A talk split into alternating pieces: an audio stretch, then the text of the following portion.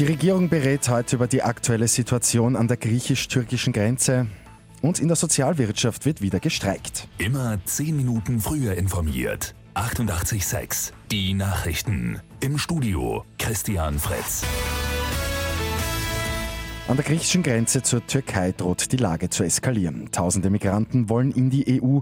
Die griechische Polizei hat erneut Tränengas gegen illegale Grenzübertritte eingesetzt.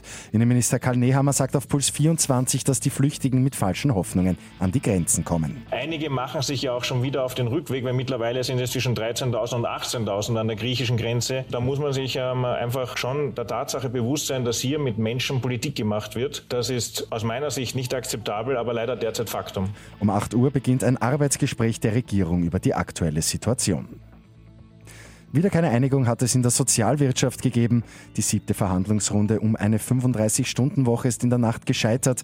Die Arbeitgeber haben eine 37-Stunden-Woche in den nächsten Jahren geboten. Für die Gewerkschaften zu wenig, deshalb haben sie zu Streiks aufgerufen. Auch eine Großdemo wird es kommende Woche geben. In Österreich sind aktuell 18 Menschen am Coronavirus erkrankt. Zwei Fälle sind gestern in der Steiermark dazugekommen.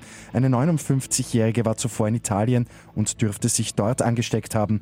Ein 43-Jähriger soll in Verbindung mit dem ersten Fall in der Steiermark vom Wochenende stehen. Beide befinden sich aktuell in häuslicher Quarantäne.